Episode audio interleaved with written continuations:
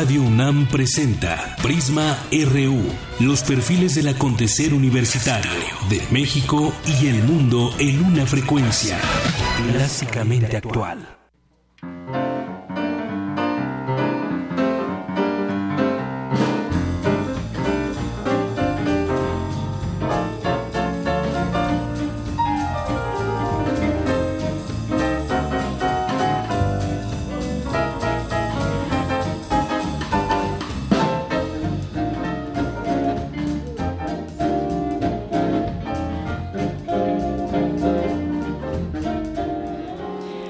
Buenas tardes. Gracias por sintonizarnos un día más aquí en Prisma RU a través de la frecuencia 96.1 de Radio UNAM. Esto que estamos escuchando de fondo es la Big Bang Jazz, que estuvo aquí en nuestra sala Julián Carrillo de Radio UNAM el Día de las Madres. Y esto es parte de lo que se escuchó y que se sigue escuchando de esta música.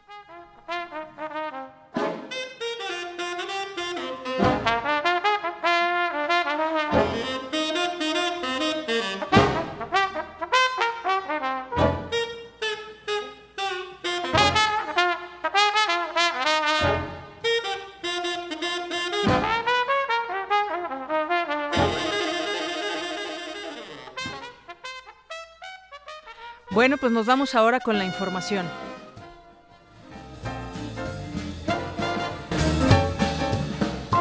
Portada RU.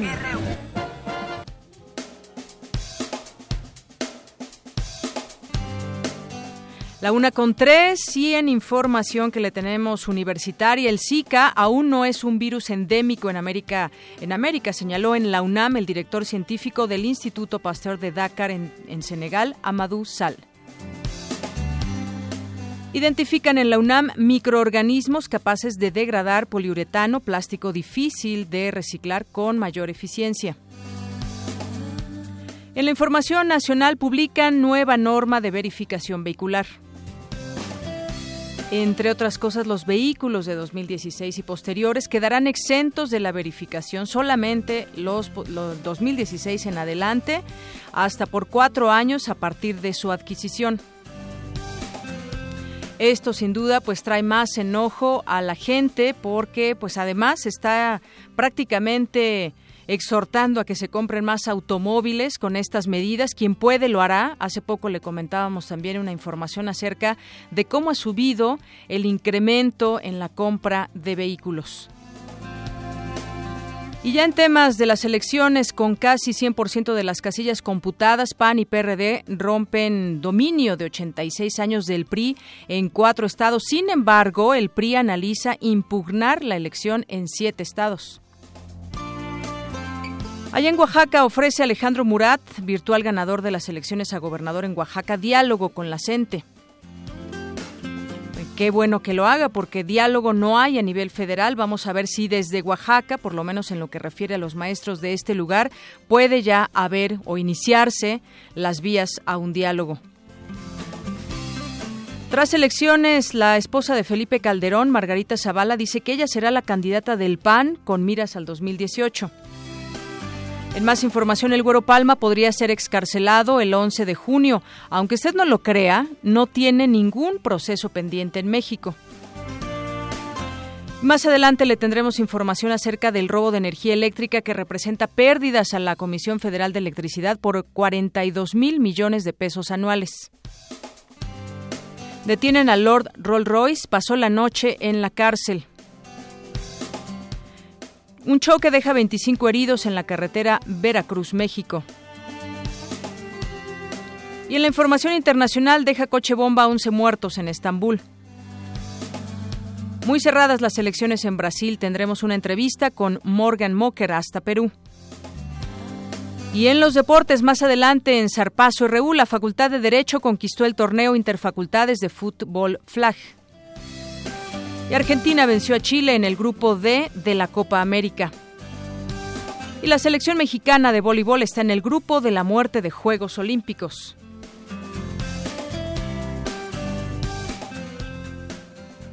Es la una con seis y me enlazo con mi compañero reportero Antonio Quijano que nos tiene información acerca de la presentación de las nuevas medidas ambientales, las nuevas medidas vehiculares que tendrán que pasar todas las personas que utilicemos algún automóvil en los estados que conforman la megalópolis. Cuéntanos, eh, Toño, muy buenas tardes. Buenas tardes, Deyanira, y a nuestro auditorio. Efectivamente, nos encontramos aquí en la sede de la Semarnat, donde hace unos minutos terminó la conferencia donde se hizo este anuncio. A partir del primero de julio entrará en vigor la norma emergente de verificación vehicular que tendrá una vigencia de seis meses y que se podría prorrogar en caso necesario. Posteriormente se convertiría en norma oficial mexicana en los estados que tengan verificentros. La aplicación de esta norma prohíbe la circulación de vehículos que contaminan de manera ostensible. El titular de la Secretaría del Medio Ambiente, Rafael Paquiano, dijo que esta norma permitirá en el corto y mediano plazo mejorar la calidad del aire para los 29 millones de habitantes en la zona de la megalópolis conformada por los estados de México, Ciudad de México, Hidalgo, Puebla, Tlaxcala y Morelos. La norma emergente además se aplicará gracias a la tecnología de sistema de diagnóstico a bordo que tienen los vehículos modelo 2006 en adelante. Escuchemos al funcionario. La nueva norma hace más estrictos los límites de emisiones y también incorpora el uso de tecnologías y de sistema a bordo, conocidos como OBD por sus siglas en inglés, lo que permitirá una verificación más rápida, más clara y sobre todo más confiable para que circulen solamente todos los días aquellos vehículos que contaminen menos. La nueva norma se enfoca en los niveles y en los sistemas de control de emisiones de, los, de contaminantes en los vehículos, independientemente de su año y modelo. Y como tú ya lo adelantabas, Deyanira, los modelos 2016 eh, tendrán cuatro años exentos de, de verificación. Además, también será aplicada esta verificación a una flotilla de alrededor de 500 mil unidades del Servicio Público Federal y Local así como privado regulado. Por su parte, Guillermo Aro, titular de la Profepa, informó que serán utilizados sensores remotos para mejorar el proceso de verificación vehicular. Escuchemos al funcionario. En suma, Profepa va a revisar verificentros no particulares. El uso del sensor remoto va a ser un instrumento que va a ser muy valioso para reorientar nuestra tarea de revisión de inspección a los verificentros y nos va a dar un insumo importante para corroborar que estos se encuentren funcionando adecuadamente en base a esta nueva norma. En la conferencia en la sede de la Semanat también estuvieron presentes los gobernadores de las entidades que forman parte de la Comisión Ambiental de la Megalópolis. Hasta aquí mi reporte de Yanira. Muchas gracias, Toño. De nada, hasta luego. Muy buenas tardes. Pues ahí escuchó ya usted algunas de las nuevas disposiciones que tendremos, que ha definido ya la CAME para lo subsecuente y tratar de revertir, seguir tratando de revertir este, este tema de la contaminación en toda esta zona, sobre todo en la Ciudad de México. Hay esta, algunas de estas nuevas disposiciones que ya nos comentaba Toño están, por ejemplo, los vehículos nuevos, años 2016 y posteriores, quedarán exentos de la verificación vehicular obligatoria hasta por cuatro años a partir de su adquisición, así lo determinó la Secretaría de Medio Ambiente. Los vehículos año 2006 y posteriores a gasolina o gas natural que carezcan de los conectores necesarios para realizar la verificación vehicular, como ahora se exige, podrán realizar de manera excepcional una prueba dinámica con límites máximos permisibles. Bueno, hasta ahí, hasta ahí más o menos con el tema de los autos, aunque yo insisto, no se están dando eh, oportunidad a que se siga con los mismos carros, sino que se trate la gente que trate de adquirir uno nuevo. Número tres, otra de estas disposiciones. Los vehículos de autotransporte federal de carga, pasaje o turismo en sus diversas modalidades y transporte privado federal que circulen en la Ciudad de México, Hidalgo, Estado de México, Morelos, Puebla y Tlaxcala deberán someterse a estas nuevas normas de verificación. Todos estos estados, incluyendo la Ciudad de México. Que muchas veces, bueno, preguntábamos ya en Puebla, incluso el propio gobernador decía, yo no me quiero subir a todas las medidas porque en Puebla no tenemos un aire tan contaminado, por ejemplo, como la Ciudad de México. Sin embargo, pues ya está definida qué estados forman la megalópolis. También las autoridades aplicarán pruebas de detección remota de emisión de contaminantes de los vehículos. La NOM explica que la instalación del equipo de detección remota se realizará, por ejemplo, solo en vialidades con más de dos carriles de circulación en la misma dirección que permitan confinar el paso de los vehículos a un solo carril. Y la norma de emergencia entrará en vigor el 1 de julio de 2016 y tendrá una vigencia de seis meses. Ya ve que este hoy no circula, es de manera temporal, pero bueno, vamos a ver también cómo lo recibe la gente. Es muy importante también conocer su opinión. Si usted gusta, puede ya desde este momento enviar sus opiniones, comentarios en arroba prisma RU para que podamos conocer qué es lo que usted opina de estas nuevas normas de emergencia de verificación vehicular, así les han llamado, nuevas normas de emergencia de verificación vehicular, porque pues ya ve que hay mucha reticencia a creer que esto va a servir, ya hemos escuchado muchas otras voces que también desde, desde nuestra UNAM se han señalado y también, también muchas o por lo menos varias soluciones al respecto. Bueno, pues vamos a irnos a un corte. Antes de irme le voy a decir que nos vamos. Ah, bueno, antes también les, les comento, vamos a regalar dos libros. Uno se llama Un corazón bajo la sotana de Arthur Rimbaud y el otro es Peces de ceniza y vidrio de María Elena Solórzano. A las primeras personas que pues nos den su opinión acerca de lo que está señalando la nos está señalando la CAME, nos da una opinión y nos dice si quiere uno de estos libros y con muchísimo gusto más adelante le damos a conocer los ganadores. Pero por lo pronto vámonos a nuestro perfil de este nuestro perfil de este martes. Estuvimos platicando con el presidente de la Comisión Nacional de los Derechos Humanos y aquí le presentamos esta plática. Perfil RU. El día de hoy nos acompaña y nos da un gusto enorme recibir aquí en Prisma RU al presidente de la Comisión Nacional de Derechos Humanos, a Luis Raúl González Pérez. Bienvenido. Me da mucho gusto estar aquí con ustedes, muy amables. Gracias por invitarme. Porque además este, en este espacio platicamos con, con los eh, académicos, gente ligada a la UNAM, en un aspecto más humano y conoceremos parte de lo que digo, ya sabemos que la Comisión Nacional de Derechos Humanos tiene mucha mucho trabajo y le agradecemos este este tiempo, pero vamos a platicar también de algunos otros aspectos. Vamos yéndonos para el lado humano, pero en primer lugar a mí me gustaría preguntarle cuántos retos se sortean eh, estar al frente de la Comisión Nacional no es cosa fácil. ¿Algún día lo imaginó? No, no lo imaginé. Cuando uno estudiaba tenía ideales, convicciones, aspiraciones, y entre esas aspiraciones ideales era cómo contribuir con la sociedad que uno que uno estaba viviendo. Uno se imaginaba cómo poder hacer algo por los demás y por eso elegí una carrera como la de derecho. Me ubicaba yo en la defensa, como es la aspiración cuando uno elige la carrera, dice voy a defender a los demás y yo creo que de ahí surge esta convicción. Así es que qué bueno que lo menciona. Es licenciado en Derecho por la Universidad eh, Autónoma de México, la UNAM, en donde pues se ha desempeñado como abogado general y ha hecho otras cosas también en la docencia, por ejemplo. Por eso justamente le preguntaba si alguna vez se lo imaginaba, porque uno cuando es joven tiene muchas aspiraciones, cuando elige su carrera, pues más o menos tiene tiene algunos objetivos.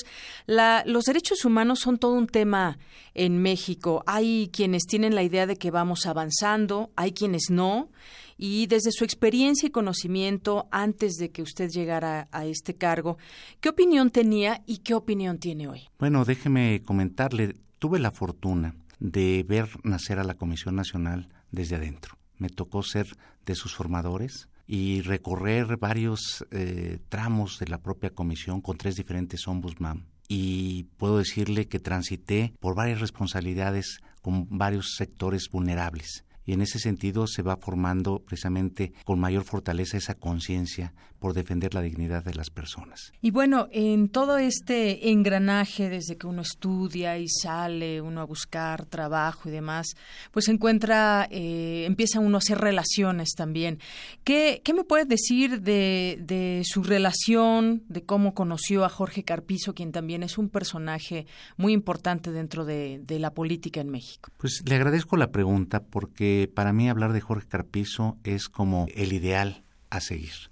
Un hombre comprometido con causas sociales, un humanista pleno, un hombre que creó varias instituciones, entre ellas impulsó la de la Comisión Nacional de Derechos Humanos y eh, yo creo que fue quien me marcó un derrotero precisamente en los temas eh, en los que profesionalmente me desempeñé. Él, siendo yo alumno de él, fíjese lo que es curioso, invitaba a un grupo de jóvenes que les veía alguna, digamos, característica y los invitaba a ser becarios de la universidad y me invitó a ser becario. Junto con unos compañeros y compañeras nos abocamos a auxiliar a investigadores y yo tuve la fortuna de ser becario de Jorge Carpizo y entonces aprenderle incluso me da el reconocimiento en algunas de sus obras, ahí eh, precisamente eh, en temas de derecho, y aprendo de él esa labor social en la que hay que desempeñarse profesionalmente. Yo creo que todo eh, universitario egresado, en este caso de nuestra alma mater, salimos con una convicción, la convicción del compromiso social fue un, un, hombre que lo marcó, como bien nos dice, en este, en este trayecto eh, laboral y académico. Y además, bueno, ya que, ya que me estaba usted diciendo, venía de muy lejos, de Texcoco, tenía que venir hasta la UNAM y demás, platíqueme cómo, cómo era su época de, de estudiante, justamente. Me platicaba de que, pues, fue una situación tal vez un poco difícil en la parte económica, después también de fallecer su papá. Cuénteme un poco de esa época de estudiante. Mire, fue una época eh, muy bonita en donde eh, interactuaba con mis compañeros, con limitaciones en qué sentido, no, no solamente económicas, o sea, eh, se pueden sortear, pero limitaciones de, por ejemplo, no poder ir a, fiestas en la Ciudad de México porque no había cómo regresarme a, Texcoco, ¿no? O no había tanto transporte como ahora. No había tanto transporte como ahora. Y el transporte que había, bueno, implicaba ya determinadas horas. Entonces, pensar en una fiesta con unos amigos en la Ciudad de México pues era muy complicado. Y llegué, a, desde luego, a asistir a, fiestas y buscaba dónde quedarme, y a veces con algún familiar. Pero segundo, parte de la formación es que aprendí cómo se pueden superar adversidades. Yo para poder venir aquí a las 7 de la mañana tenía que caminar kilómetro y medio a tomar el, eh, el camión de estudiantes que nos traía de allá para acá y luego esperar la salida en la noche y luego pues, transitar otra vez eh, en la noche, caminar ese kilómetro y medio, o sea... ¿Cuánto hacía de Texcoco a la UNAM? Si tomaba el camión de estudiantes, pues hacía hora y media. Si se me pasaba el camión de estudiantes, ¿sí? Pues podía ser hasta tres horas porque era llegar a Anillo de Circunvalación, tomar, caminar a Bolívar, Bolívar, tomar el, trolebús que llegaba aquí a la estación de eh, el estadio y de ahí córrele.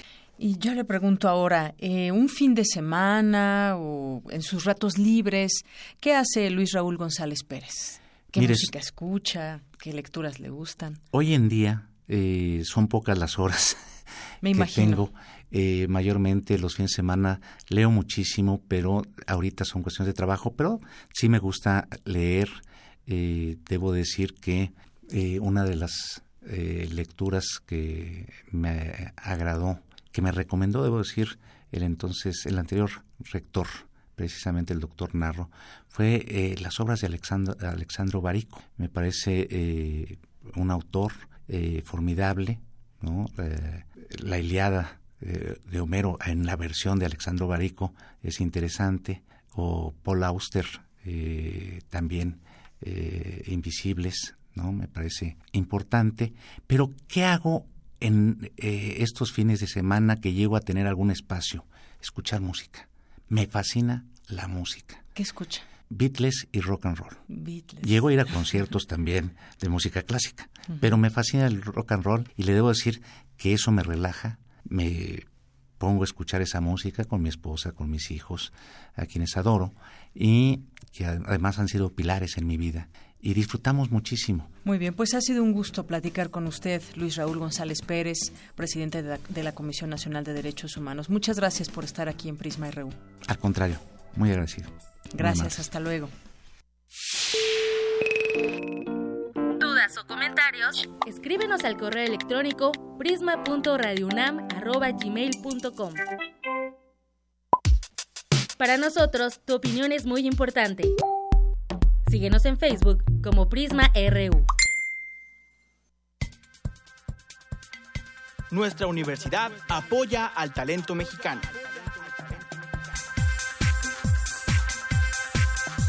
Fundación UNAM becó en 2014 a más de 50.000 alumnos. Súmate, entra a www.funam.org.mx Con tus donativos, construimos juntos la educación. Qué bien se siente regresar a la universidad un poco de lo que nos ha dado. Fundación UNAM. Fundación UNAM. Ingredientes para hacer la pócima de la diversión. Ancas de rana intrépida. Ratones de laboratorio pollo creativo. Mm, medio litro de carcajadas. y listo. Revolvemos todo y decimos... ¡Hocus Pocus! Hocus Pocus, la revista de los peques y no tan peques todos los sábados de las 10 a las 11 de la mañana por el 96.1 de FM. Diviértete aquí en Radio UNAM.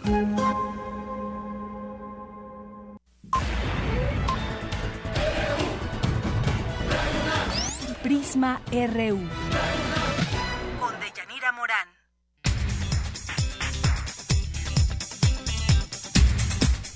La una con 23, continuamos aquí a través de Prisma RU en Radio UNAM. Ya comienzan a interactuar con nosotros. Radar DX nos dice, falta que se analice la calidad de la gasolina que se importa al país. Un punto también muy bastante interesante en el sentido de que ha surgido información acerca de la calidad de las gasolinas que tenemos, si se importan de China, lo que ha dicho también la autoridad sobre este mismo tema. Y aquí, pues, la pregunta es, ¿qué le parecen estos, estas eh, medidas nuevas de verificación. Ya la propia CAME dice y explica cómo se obtendrán los hologramas con las nuevas verificaciones. También pues circularán a diario autos que pasen la norma, es lo que está diciendo la Semarnat. Y además esta nueva norma, dicen, combatirá impunidad en verificentros. Bueno, pues es que hasta hoy, pese a que nos decían que en los verificentros no hay manera de llevar a cabo la corrupción, desafortunadamente sí la hay y usted no me diga que no ha escuchado hablar del famoso brinco que le dan a las personas que trabajan ahí para que su carro pues pase la verificación y no importa que esté echando humo. Otra de las cosas que me gustaría preguntar es acerca de todos estos camiones de carga, el transporte también público, de qué manera eh, pues realmente van a tener una verificación que permita que exista menos humo en las calles, porque todas las fotografías que manda la gente en redes sociales estamos viendo cómo es también desde ahí falta poner mano dura en este caso del transporte de carga privado, público. El caso es que tenemos todo un parque vehicular que no se está renovando quizás adecuadamente y que entonces, por mucho que se verifiquen los automóviles, vamos a tener problemas en este sentido. Así que bueno, participe con nosotros en arroba prisma.ru y eh, pues aquí vamos a estar muy atentos a su comunicación o al teléfono 5536 4339. Bueno, nos vamos a información de la UNAM porque se realizó el Seminario Internacional América Latina y China, donde se abordaron temas amplios sobre estas regiones. Mi compañera Cindy Pérez tiene la información. Por la importancia de China en América Latina y sus relaciones ancestrales, sean comerciales o turísticas, se convocó al tercer Seminario Internacional América Latina, el Caribe y China. Durante la mesa Economía, Comercio e Inversión, realizada en la Facultad de Economía de la UNAM, Andrea Pellandra, oficial de Asuntos Económicos, División de Comercio Internacional e Integración de la CEPAL, indicó que la actual relación comercial entre China y Chile, al igual que con otros países de Latinoamérica, no parece contribuir al desarrollo económico, social y regional a largo plazo. Eh, los trabajadores experimentaron una disminución eh, en los salarios comparado con trabajadores equivalentes en otras regiones. Eh, también se observó una eh, disminución de la participación laboral de trabajadores no calificados en manufactura y un aumento de la pobreza. Y eso es particularmente preocupante en un periodo donde los precios de los recursos naturales están bajando por su parte, Joan Lee, consultora del Banco Internacional de Desarrollo, señaló que en el 2014 el volumen de intercambio comercial entre China y la República Dominicana superó el volumen que se registra entre la nación asiática y Cuba. Sin embargo, dijo, existe un gran desequilibrio en el comercio bilateral. El flujo de bienes chinos de bajo costo ha generado malestar. Los vendedores locales han protestado en contra de intercambio comercial que permite la entrada de productos a bajo costo y con bajos aranceles que impactan el margen de um, ganancias de productos locales. otro um, problema con la competencia proveniente el margen de China se observa en la exploración de textiles. La red América Latina y el Caribe y China, creada en el 2012 por distintas universidades, entre ellas la UNAM, se ha constituido como un foro especializado en investigación, debate y socialización. Para Radio UNAM, Cindy Pérez Ramírez.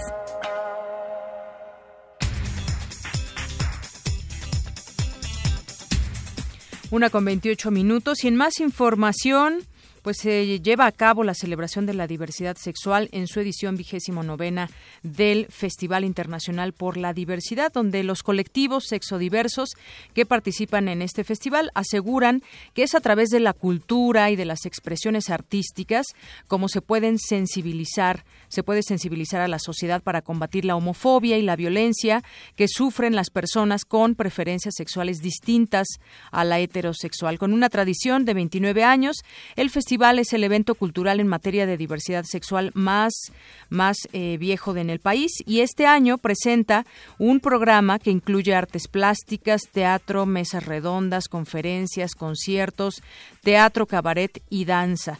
Del 8 al 24 de junio se llevará a cabo el festival que tiene como sede principal el Museo Universitario del Chopo. Dentro del festival está incluida la exposición Batallas en el Misterio en la Galería Arnold Belkin, una retrospectiva del escultor Reinaldo Velázquez Cebadúa, curada por Alfredo Matus. La muestra es una revisión antológica enfocada en el sentido del deseo y la violencia, y entre algunos eventos del programa puedo destacarle el del próximo 8 de junio a las 8 de la noche, un espectáculo de danza contemporánea denominado Strike. Se trata de una obra que eh, representa la libertad y la lucha a través de la acción. El 11 de junio, el colectivo Siluetas de Guatemala, presenta la pieza escénica Disidencias, la cual lanza cuestionamientos sobre la identidad de género, el cuerpo y sus posibilidades. Y entre los eventos también, otros eventos a destacar están el aniversario número 20 de la Zebra Danza Gay, quienes prepararon para el festival una pieza que se presentará el 24 de junio a las 7 de la noche. El Coro Gay de la Ciudad de México ofrecerá un concierto con temas clásicos y lo mejor del pop mundial. El 12 de junio a las 18 horas además se realizará el espectáculo de cabaret Muñecas de Ensueño. El 9 de junio a las 20 horas el show aborda el conflicto femenino de seguir los cánones de belleza convencionales asumir el rol de una mujer común con las contradicciones que eso conlleva. Y como le decía, se llevarán a cabo también diversas charlas, mesas de debate con temas como el uso de las drogas en las comunidades de diversidad sexual, la censura en las redes sociales, la presencia de hombres gay en industrias culturales como el teatro, el cine, la televisión y los nuevos eh, medios. Así que, pues le invitamos a ser parte de este festival, a disfrutarlo sobre todo. Es la una con 31 minutos. Me voy con mi compañero Jorge Díaz, ya entrando en materia también de información nacional y de las elecciones, porque pues ya prácticamente hay un conteo eh, final de estas elecciones, los porcentajes. Cuéntanos, Jorge, muy buenas tardes. Buenas tardes, Yanira. 24 horas de que se den a conocer los resultados oficiales de las elecciones del pasado domingo. Las tendencias no varían y se confirma que el Partido Acción Nacional eh, pues es el gran ganador con siete gubernaturas, seguido del PRI con cinco. De acuerdo con los últimos datos del PREP, el PAN encabeza Tamaulipas con el 50.15%, Aguascalientes con 43.53%, Chihuahua con 39.51% y Puebla con el 43.35%.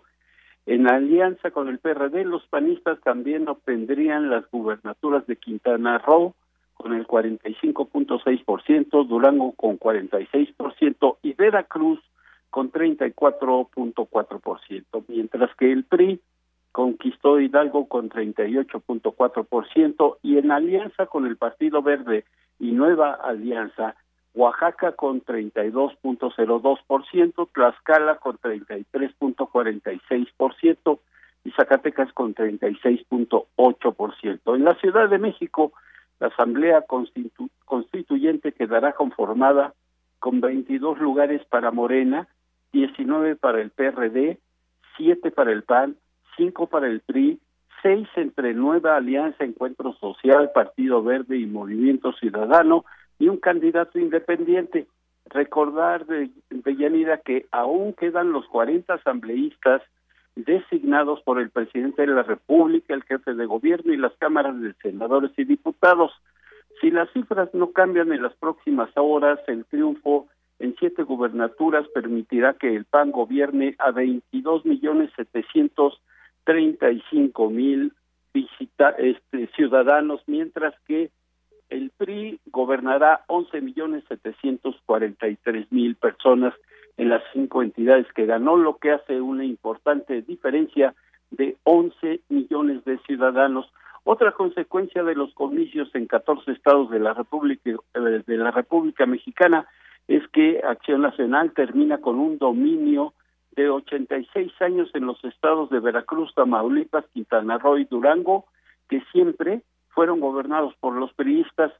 El maestro Salvador Mora Velázquez, académico de la Facultad de Ciencias Políticas y Sociales de la UNAM, dijo a Radio UNAM que estas elecciones sí representan un adelanto a, a lo que sucederá en 2018.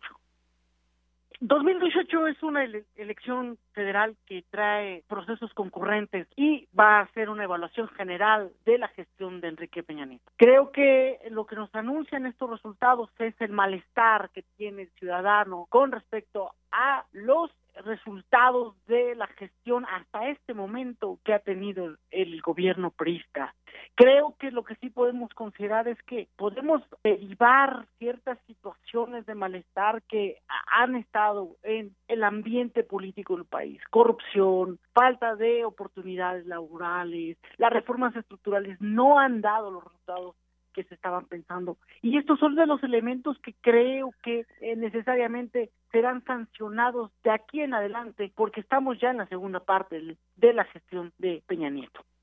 Otro aspecto a destacar es el abstencionismo que por décadas se ha presentado en diversas elecciones en México.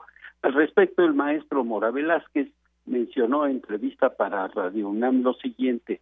Es una de las tendencias que los procesos electorales no pueden resolver. El abstencionismo es parte de una forma de, eh, de que tiene de expresar su insatisfacción el ciudadano. No solamente hay que verlo como un factor en el que este, elementos externos determinan si el elector va a la urna o no, muchas veces es el perfil de, del candidato, pero también, ¿por qué no hay que pensar que hay una resistencia a participar en los procesos electorales en cuanto que no ven una utilidad del sufragio? Por último, el investigador señala que la presencia de los independientes no será definitiva en las elecciones dentro de dos años al no contar con una estructura que les permita participar. En estas elecciones los independientes solo lograron tres posiciones En Parral, Alfredo Lozoya y en Ciudad Juárez, Armando Cavada, serán presidentes municipales, estos dos municipios en Chihuahua. Y en la Ciudad de México, el líder del sindicato de bomberos, Ismael Figueroa Flores, será asambleísta constituyente. Quienes no reconocen hasta este momento los resultados son los candidatos a gobernador por Morena en Zacatecas, el señor David Monreal, y en Veracruz, Cuitláhuac García. Ese es el reporte que yo tengo de Yanira y cualquier otra información la estaremos dando a conocer. Claro que sí, Jorge, muchas gracias. Gracias a ti. Un amplio reporte que nos tuvo Jorge Díaz con respecto al tema de las elecciones. Vámonos a otras cosas no menos importantes, como el caso de robo de energía, el robo de energía que nos cuesta mucho, le cuesta mucho a, a la Comisión Federal de Electricidad, pero también nos cuesta mucho porque no sé usted qué opina, ha habido cobros indiscriminados muchas ocasiones. La gente se ha quejado una y otra vez de los altos cobros de electricidad. Y yo no sé exactamente lo que sucede, pero esos diablitos que vemos muchas veces por las calles, eh, nos preguntamos cómo pueden seguir existiendo cuando uno deja de pagar la luz, pues inmediatamente te cortan la luz, van a tu casa y entonces te, te cortan el servicio. ¿Por qué no ponen orden en las calles donde se están robando la luz? Son cosas que, pues no sé, no sé, alguien tendría que responder. Me voy contigo, Cindy, adelante, buenas tardes. Muy buenas tardes, Deyanira y auditorio de Prisma RU. 42 mil millones de pesos es el monto que anualmente pierde la Comisión Federal de Electricidad por robo o fraude en el servicio eléctrico. Esto pues equivale a construir y equipar 66 unidades médicas del IMSS, así como ampliar y remodelar 166 más. Pese a que el año pasado la empresa implementó el programa de ampliación y modernización de las redes generales de distribución, el número de usuarios de colonias y asentamientos irregulares que no pagan la energía eléctrica que consumen ha llegado a los ya 462.360 usuarios. De acuerdo con el doctor Darío Ibarra Zavala de la Facultad de Estudios Superiores Aragón, este es un problema rezagado y heredado por el Sindicato Mexicano de Electricistas. Vamos a escucharlo. Desde tiempo de mm, no se fuerza, entre 25 y 30% de la energía eléctrica no se cobraba. Y esto no es porque no se, eh, no se tuvieran los elementos para cobrar, sino que esto era abiertamente un negocio del sindicato. Parte de las prestaciones del sindicato consistían en que podían ellos recibir electricidad gratuitamente en sus casas. Es que ellos a su vez regalaban o vendían literalmente la electricidad a sus vecinos cuando no a verdaderas empresas como podrían ser tintorerías. Eh, la mayoría de las personas desea tener bienes y servicios gratuitos. Esta pérdida de Yanira implica que la empresa productiva del Estado, según señaló el académico, no pueda invertir lo suficiente en infraestructura. Es la voz del doctor. Poner una tecnología como la que se tiene en Francia, como la que se tiene en Europa en general, que permite cobrar por tarifas horarias. Una tarifa horaria implicaría que cuando la mayor parte de los hogares tiene las luces apagadas, estoy pensando en la madrugada, o posiblemente después de las 10 de la mañana y hasta las 2 de la tarde, cuando las licuadoras, cafeteras, eh, calentadores se apagan y la demanda de electricidad se reduce, en ese momento la tarifa también se podría reducir. Eh, para poder hacer eso necesitamos tener unos medidores y eso implica el aproximadamente 30 millones eh, de medidores. Eh, el cambiar esos medidores es parte de lo que se está dejando de hacer en este momento. Ibarra Zavala nos comentó que es necesario que las personas pues cuenten con información suficiente para ahorrar en su consumo de energía y disminuir su tarifa. Así, pues mientras la CFE deja de percibir recursos millonarios por el robo de energía, el gobierno anunció que el próximo año el presupuesto federal sufrirá un recorte de 175.100 millones de pesos. Hasta aquí mi reporte de Yanira. Muchas gracias, Cindy. Muy buenas tardes. Muy buenas tardes. Bueno, es una buena propuesta, ¿no? Tener eh, este tema de las tarifas, de las tarifas horarias y también, pues, poder tener tecnología como en otros países, decía el académico, como en Europa o en Francia, lo cual, pues, lo veo, lo veo difícil aquí en, en México. Bueno, nos vamos ahora a la información internacional. Global RU.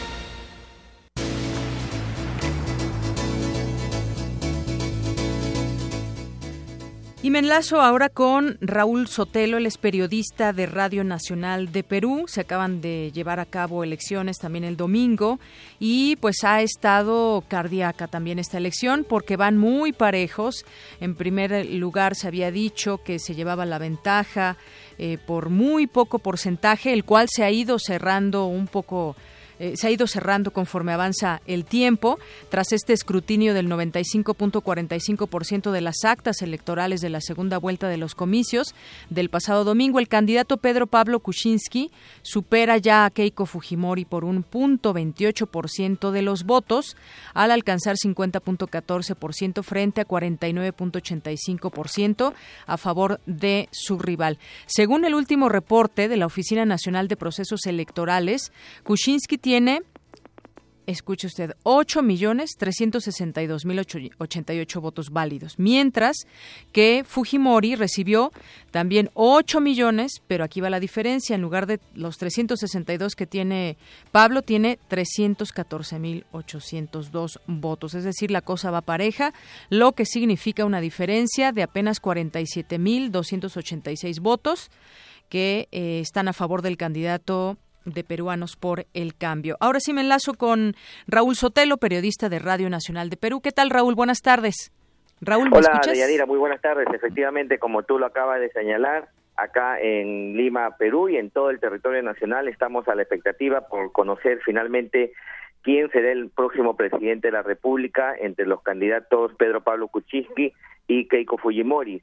Son 47 mil votos de diferencia que hay entre ambos candidatos según el último reporte del organismo electoral del Perú, la OMPE, eh, estamos hablando de 0.28%, que es la diferencia que le lleva en estos momentos, a esta hora del día, acá en, nuestro país, entre eh, PPK, como se conoce a Pedro Pablo Kuczynski, y Keiko, Keiko Fujimori. 50.14% de los votos tiene el candidato Kuczynski y Keiko Fujimori 49.86%.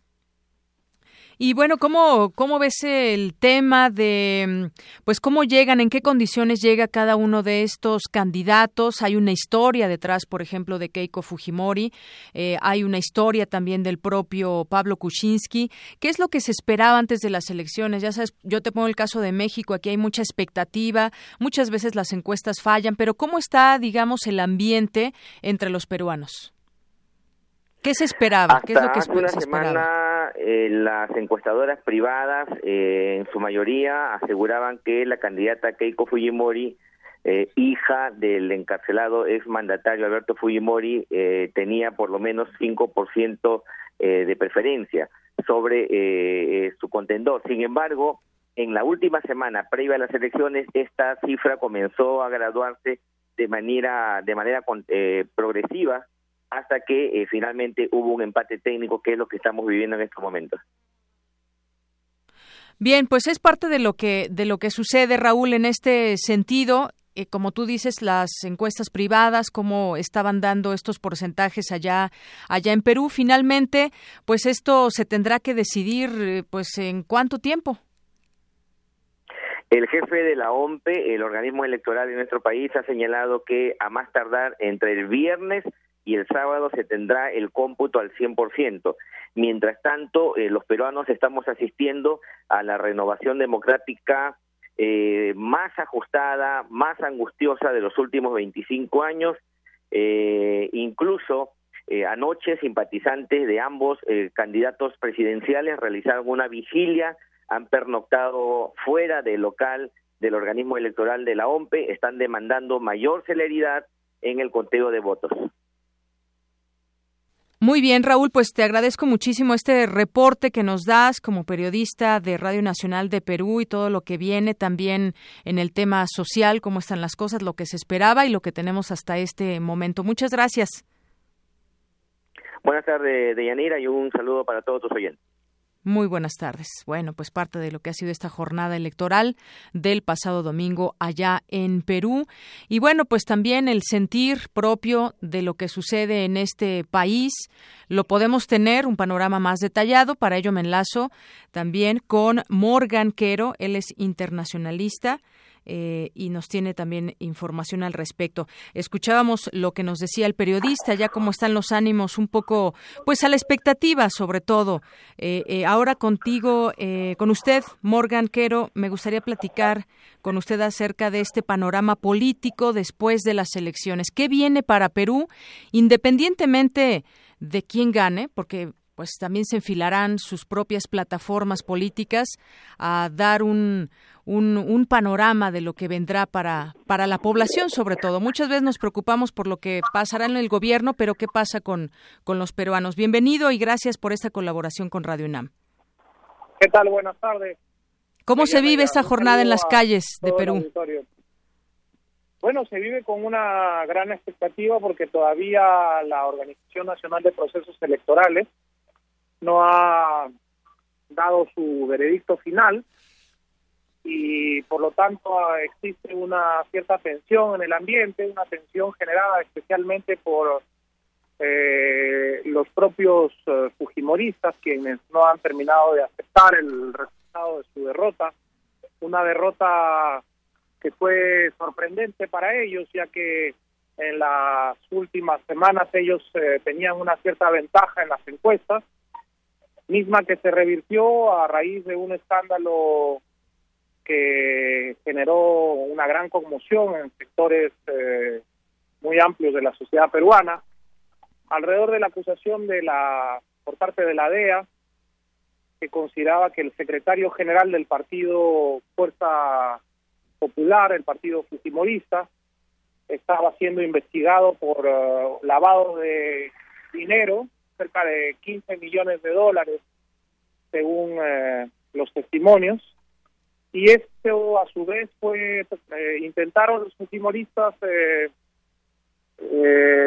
digamos, tratar de desviar la atención, interviniendo un audio de uno de los testigos protegidos de la DEA, que terminaron revelándose como muy negativos para, para la causa fujimorista, ya que se, se, reveló ante la opinión pública una, una manipulación de, un programa de televisión en señal abierta.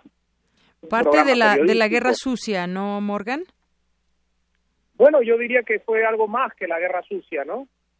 Fue una, una tentativa digamos, de regreso a lo que en los años 90 había sido una práctica común eh, durante el gobierno de Alberto Fujimori, que está hoy encarcelado, y que terminó eh, robándole la victoria a los fujimoristas que se sentían muy seguros de la posibilidad de ganar, porque hace 10 días tenían 7, 8 puntos de ventaja en varias encuestas, y entre otras cosas, esto ayudó a que se revirtiera la situación y que finalmente Pedro Pablo Kuczynski ganara la elección el domingo 5 de junio.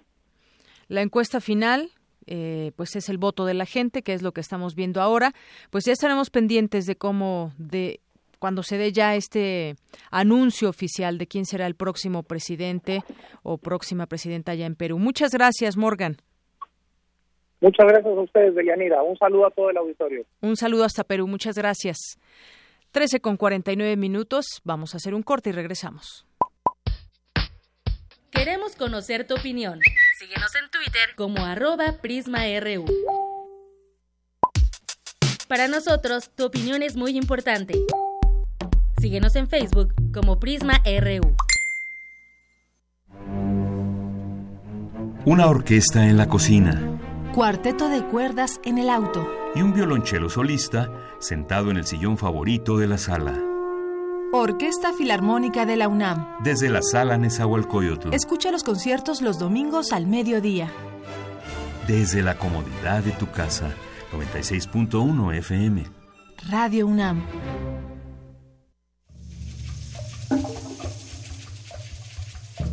Existe una bebida que brota del corazón. Viene de los adentros del maguey es un fluido que se vuelve fuego y sublima el interior de las ánimas.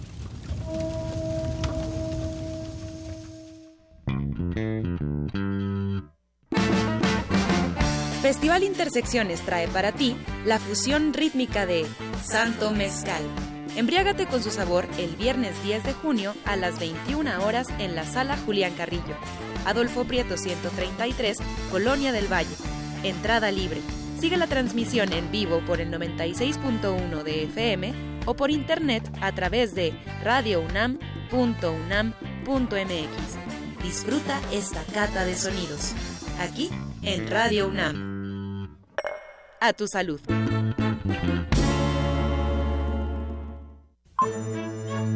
Arte y cultura.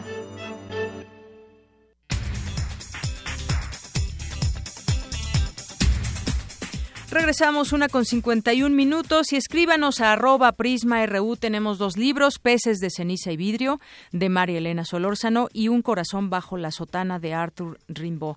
A las primeras personas que nos escriban, les vamos a regalar este libro. Bueno, pues en información de cultura la jornada, una jornada académica en honor del Nobel Camilo José Cela la vida y obra del Premio Nobel de Literatura, Camilo José Cela, fue motivo de una jornada académica en la Facultad de Filosofía y Letras en ocasión del centenario natal del español. En la inauguración, Gloria Villegas Moreno, directora de esta entidad, consideró un acierto recordar a un escritor polémico, provocador y crítico. En su oportunidad, José María Villarías, eh, jefe del Sistema Universidad Abierta y Educación a Distancia, mencionó que desde muy joven Cela compuso versos, aunque no es conocido como poeta, con ecos e influjos de autores como Neruda y Alberti, su trayectoria se desarrolló sobre todo como prosista en novelas, cuentos y libros de viajes. Alcanzó notoriedad en 1942 con La familia de Pascual Duarte, después escribió, entre otras obras, Pabellón de Reposo,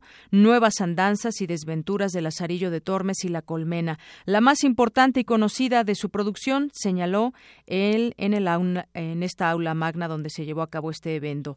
evento. Y bueno, en más información también que tenemos hay una cita inédita de tenores hoy en la sala Nezahualcóyotl.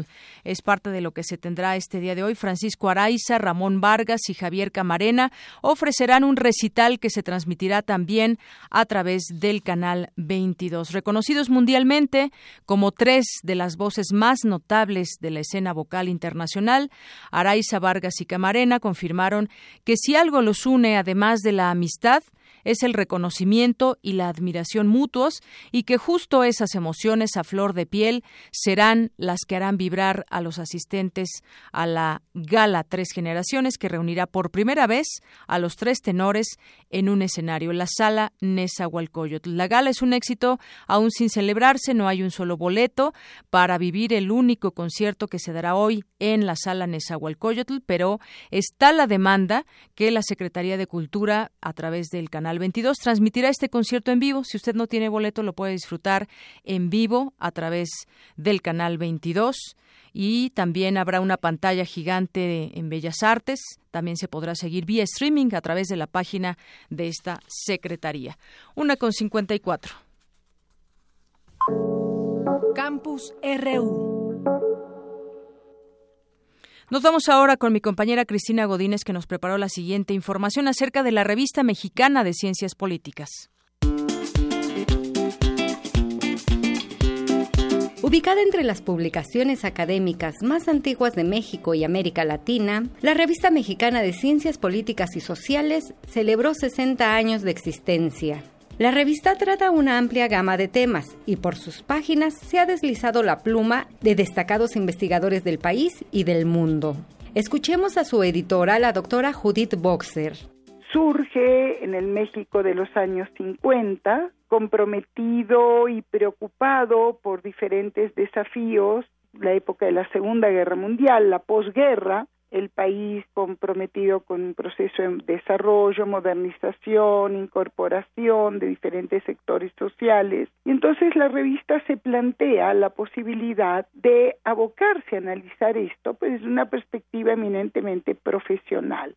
La primera fase es una fase donde las ciencias sociales miran hacia afuera y tratan de ver cómo pueden resolver cuestiones que emanan de la sociedad y del Estado. Es una producción científica comprometida con el pluralismo teórico y metodológico y la expresión de la diversidad disciplinaria que ofrece la Facultad de Ciencias Políticas y Sociales de la UNAM. A 60 años de existencia goza de prestigio. Sus diferentes etapas se han reconstruido y analizado en el número de aniversario, que incluye un CD con todo el archivo histórico digitalizado.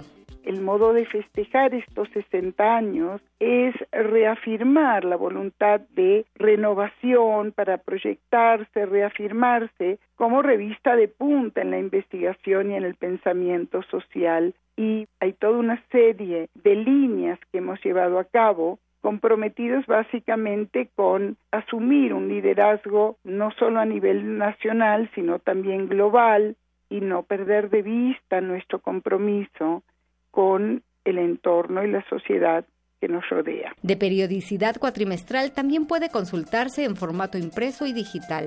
Para Radio UNAM, Cristina Godínez. Zarpazo RU.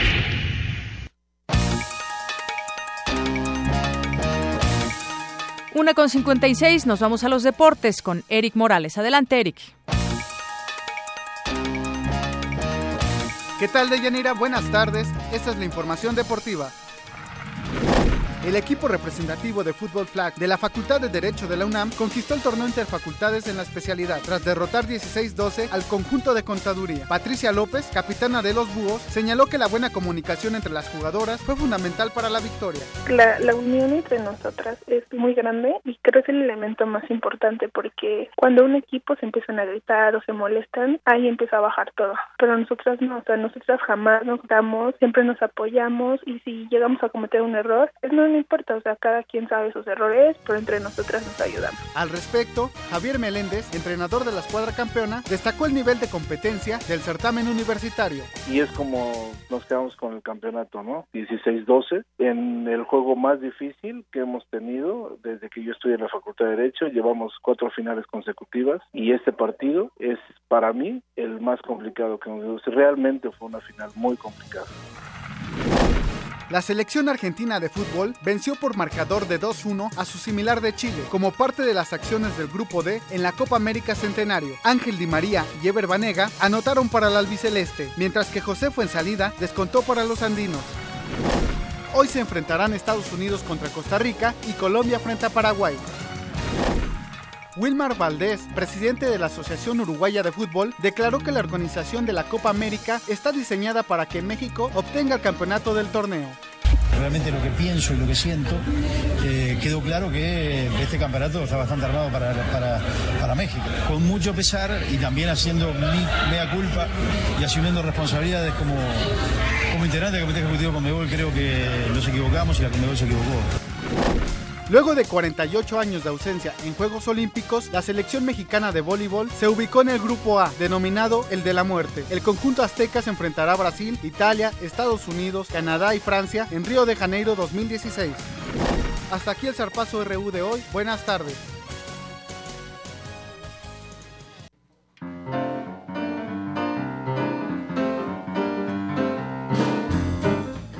Ya casi llegamos al final de esta emisión. Muchas gracias por su preferencia.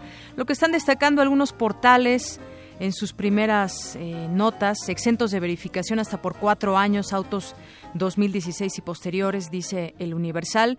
Duarte irá a la cárcel, hay pruebas, dice Yunes Linares.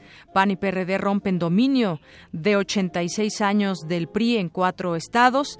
El periódico Reforma dice, termina el 30 de junio, no circula parejo, bloquean maestros plazas en Chiapas y una foto de Javier Duarte ahí como con cierta incomodidad. Dice, llama Javier Duarte a la reconciliación. Y la revista Proceso en su página eh, de internet dice ventaja de Yunes Linares es solo de medio punto, refuta Cuitláhuac García.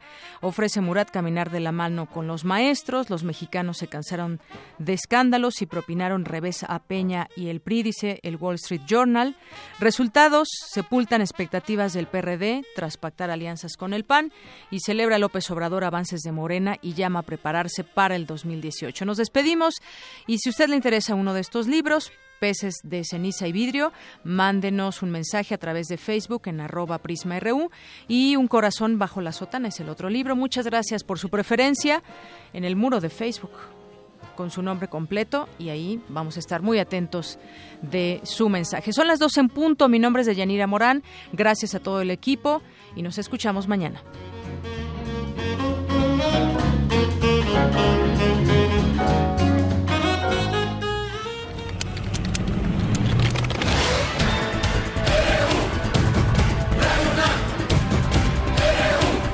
Prisma RU, los perfiles del acontecer universitario de México y el mundo en una frecuencia, de lunes a viernes, de 1 a 2 de la tarde. Radio UNAM, clásicamente informativa.